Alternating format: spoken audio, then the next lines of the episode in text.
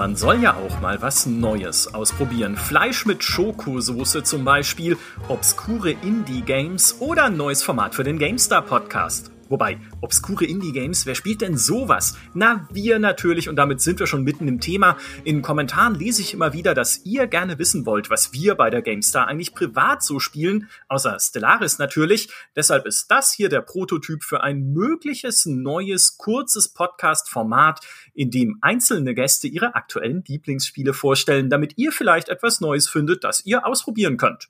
Mir zur Premiere zugeschaltet ist meine Kollegin Nathalie Schermann, der die Premiere zuteil wird, die Messlatte für weitere Folgen dieses Formats legen zu dürfen. Und zwar mit einer recht bizarren Mischung. Also, Nathalie, was spielst du so? Ja, ich spiele äh, wie immer viel zu viel gleichzeitig. Das ist auch einer der Gründe, weshalb ich Spiele häufig gar nicht beende. Aber ich habe mal heute drei Spiele mitgebracht. Äh, Pathologic 2, Strange Brigade und das Mist Remake aus dem Game Pass. Ja, quasi drei völlig unterschiedliche Spiele. Strange Brigade ist ein Co-op-Shooter, Pathologic mhm. 2 ein Open-World-Horror-Adventure und Myst ist Myst. Ja, ich glaube, das muss man nicht mehr, das muss man nicht mehr vorstellen.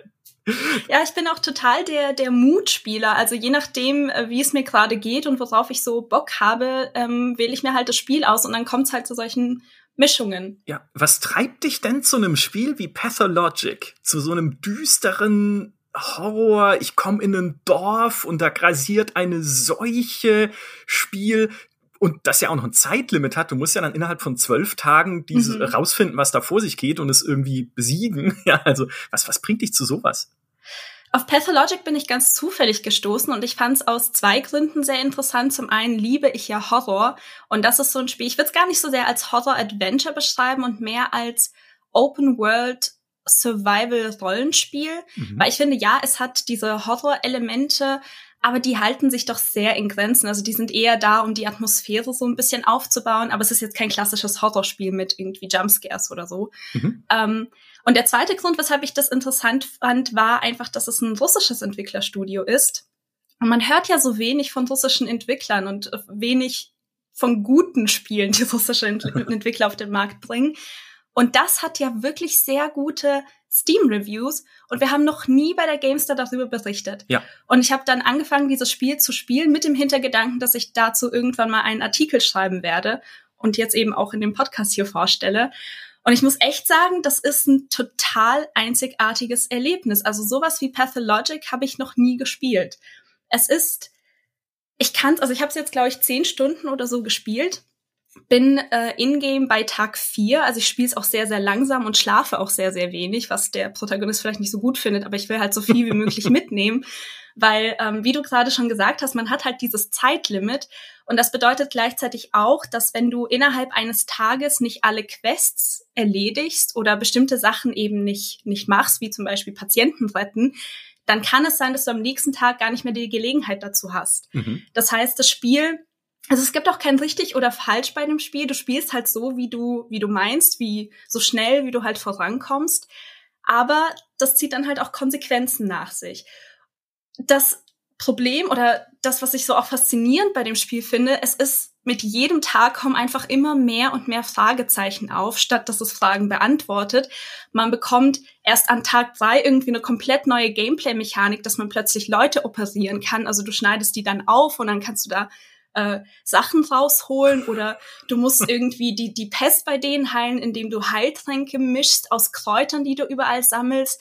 Und auch diese Welt ist total mysteriös, weil die irgendwie eine reale Welt angelehnt ist, aber sehr viele mystische Elemente hat und dann laufen da auch so ganz komische Kreaturen im Dorf herum und du weißt nie so wirklich, okay, sind das jetzt Halluzinationen? Bildet sich das der Protagonist ein oder sind es wirklich Kreaturen, die Teil dieser Welt sind.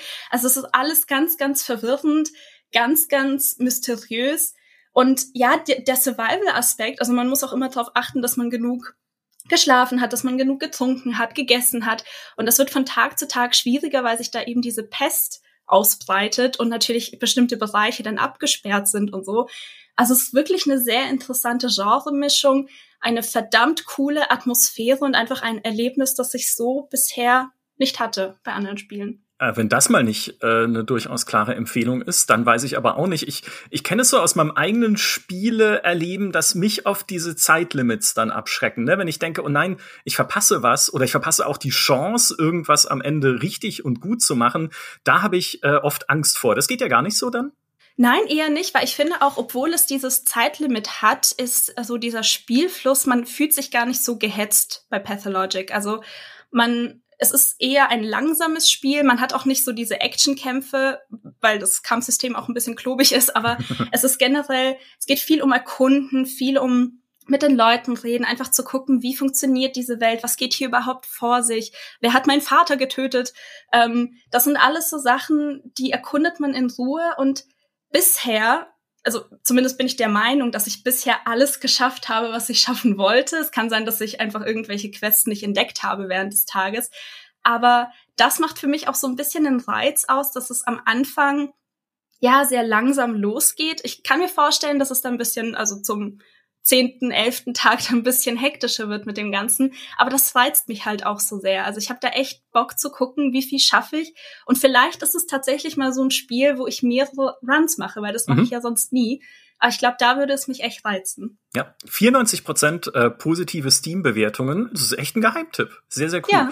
Jetzt äh, krempeln wir diesen Podcast komplett um zu Strange Brigade, was das genaue Gegenteil ist, mehr oder weniger, weil es ist, ich habe es vorhin schon gesagt, äh, ein Koop-Shooter von Rebellion, den Machern von Sniper Elite, 2018 erschienen, in so einem ägyptischen Setting, wo man gegen Wellen von Mumien, Anubis-Kriegern und so anderen mystischen Kreaturen kämpft und so einfache Puzzles löst. So ein bisschen vergleichbar glaube ich, nach allem, was ich drüber gelesen habe, mit so einem Remnant from the Ashes oder so. Was, was reizt dich daran? Das hat eine kleine Vorgeschichte. Und zwar haben Kollegin Geraldine und ich ähm, vor einer Woche oder so festgestellt, dass wir als Kind beide totale Ägypten-Nerds waren. Und dann haben wir angefangen, äh, nach Spielen zu googeln mit Ägypten-Setting, weil damals gab es halt echt coole Sachen, sowas wie Hexen 2 beispielsweise. Ich, ja. äh, bis heute so eins der coolsten Spiele irgendwie, an die ich mich erinnern kann aus meiner Kindheit. Und wir haben gemerkt, irgendwie gibt's aktuell gar nicht so viel Cooles. Ja, Assassin's Creed Origins, aber es hat nicht so den Vibe, nach dem wir gesucht haben. Und dann sind wir auf Strange Brigade gestoßen. Und in dem Trailer sieht man da halt auch so, ja, so ägyptische Monster wie, wie Anubis und so. Und Anubis war halt mein Lieblingsgott damals. Und dann haben wir gesagt, hey, Koop, komm, lass das mal ausprobieren. Und dann haben wir reingespielt erst vor paar Tagen und es macht verdammt viel Spaß. Also auch dafür, dass wir absolut keine Shooter-Menschen sind, stellen wir uns auch gar nicht so blöd an. und es ist, es ist halt einfach so ein Kopf-aus-Spiel. Also man muss nicht viel nachdenken. Es hat halt diese Rätsel, die wir teilweise nicht lösen, weil wir irgendwie zu dumm sind. Aber das ist kein Problem, dann geht's einfach weiter. Ähm, und es macht einfach Spaß, gegen diese Horden von Mumien und Skorpionen und was, was es da nicht alles gibt, anzukämpfen. Das Sch äh, Schießgefühl ist fantastisch, alles explodiert um dich herum. Du hast Granaten, du hast Spezialfähigkeiten, die so ein bisschen magisch sind. Äh, du kannst die Umgebung nutzen, weil da etliche Fallen aufgestellt sind, die du aktivieren kannst. Ähm, es gibt auch, du kannst im Spiel Gold sammeln und dann gibt es an bestimmten Stellen so Truhen, für die du dieses Gold ausgeben kannst. Und da bekommst du dann so spezielle Waffen, die total overpowered sind, aber die machen verdammt viel Spaß. Dann hast du irgendwie plötzlich eine Shotgun, die deine Gegner auch schockt, also richtig, richtig stark. Da ist halt der Clou, dass ähm, dass du nur irgendwie 40 Patronen oder so hast und wenn das aufgebraucht ist, äh, wird die Waffe wieder weggeworfen. Aber für diese kurzen Momente macht es wirklich sehr, sehr viel Spaß. Ja, und das ist äh, so ein bisschen auch die Abwechslung zu den eher langsameren, eher ruhigeren Spielen, die ich sonst so spiele. Mhm. Kannst du das lange am Stück spielen, Strange Brigade? Wir haben jetzt äh, zwei Stunden etwa gespielt. Das war okay. eigentlich ganz, ganz gut. Ähm, also ich glaube nicht, dass ich das jetzt irgendwie fünf Stunden am Stück spielen würde. Ich glaube, das kann man, das ist dann ein bisschen ermüdend, weil es ja, also es ist recht ähnlich von Level zu Level. Du stellst dich halt diesen Massen. Ich glaube, das hat dann nach der Kampagne auch so einen Modus, wo du einfach nur diese Hordenmassen auf dich zukommen lassen kannst und einfach abknallst. ähm, also das ist so ein Ding für zwischendurch. Also es ist auch kein Hauptspiel, das ich jetzt äh, spiele, sondern immer mal wieder, wenn Geraldine auch Zeit hat, werden wir uns das anschauen. Weil es macht Spaß zu zweit. Ja, kenne ich, ne? Also das ist auch so dieses typische Koop-Phänomen. Ging mir bei Remnant from the Ashes genauso. Mhm. Wenn du es zu zweit spielst, ist es auch noch mal ganz anders. Koop kann Spiele halt wirklich besser machen, einfach noch mal manchmal auch abhängig natürlich vom Koop-Partner, wie gut man sich versteht und wie, wie gerne man zusammenspielt. Aber wenn das klappt, dann ist es super. Und jetzt krempeln wir diesen Podcast nochmal um.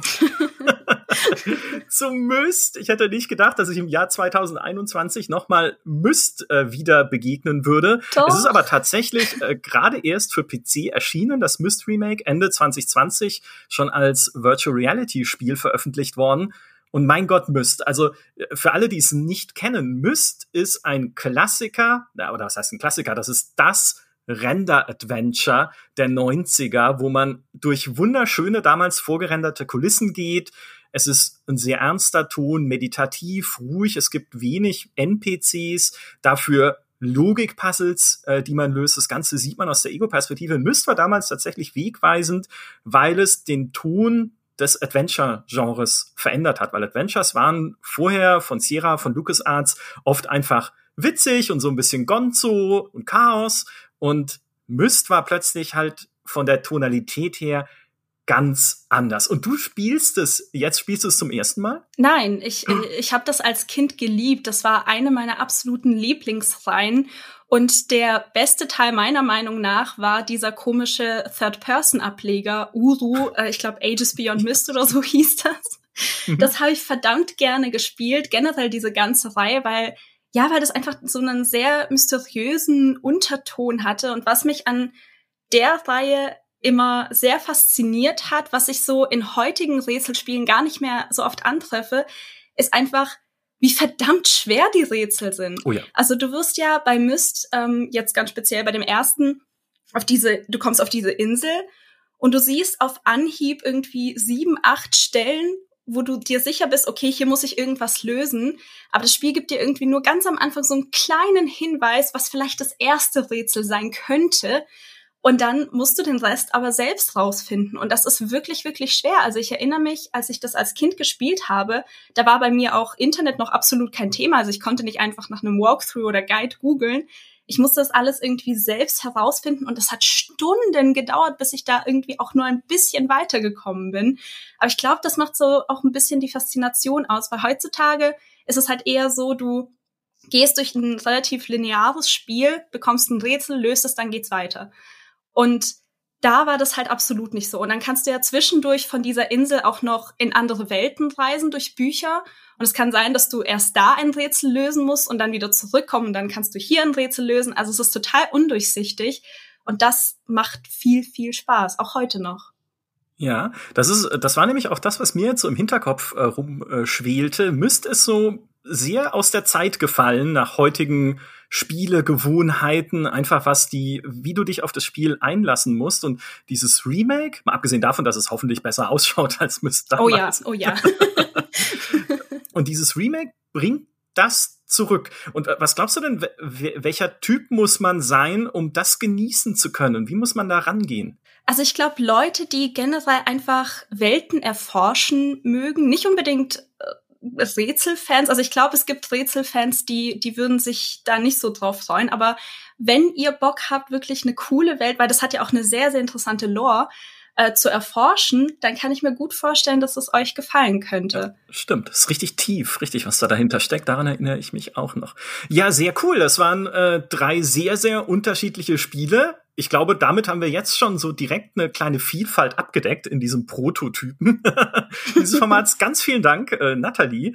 Ja, super gerne. Das war unser kleiner Prototyp von Und was spielst du so? Gebt gerne Feedback, wie er euch gefallen hat. Schreibt's in die Kommentare auf gamestar.de, schreibt uns auf unserem Discord-Server, im Gamestar-Forum oder zündet irgendwas an und gebt Rauchzeichen, ob ihr das interessant fandet, ob wir so weitermachen sollen, ob es inhaltlich angepasst werden soll oder ob wir doch lieber was ganz anderes mal ausprobieren sollen. Ich bin gespannt, was ihr ihr sagt. In diesem Sinne, macht's gut. Tschüss.